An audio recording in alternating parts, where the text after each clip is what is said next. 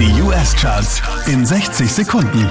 Mit Christian Mederich hier kommt dein Update. Einen Platz runter geht's für Post Malone, Platz 5. Damn, I ain't be going psycho. Lil' mama bad like Michael. Can't really trust nobody with all this jewelry on you. Letzte Woche Platz 3, diesmal Platz 4 für BB Rex und Florida Georgia Line. Be.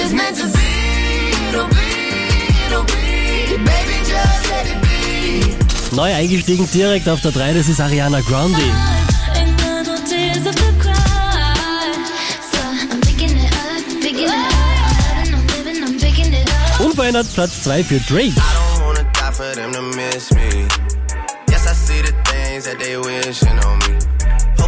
Some brothers that outlive me. Und da kommt er gleich nochmal. Drake auf der 1 der US-Charts.